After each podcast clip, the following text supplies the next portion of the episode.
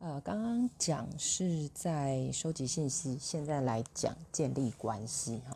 建立关系就包含了咨询师自己要能区辨自己今天的状态好不好啊？好是可以怎么做这个预咨询？如果不是很好，要怎么做这个预咨询哈？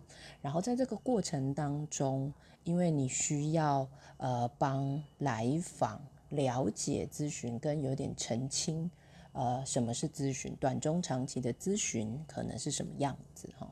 所以在过程当中倾听也是很重要的。所以刚刚因为也有说要接来访的情绪，但是还是不要忘了，因为它还是有。第一棒的功能，所以情绪的度要能呃有所拿捏，那个拿捏可以用不同的方法拿捏。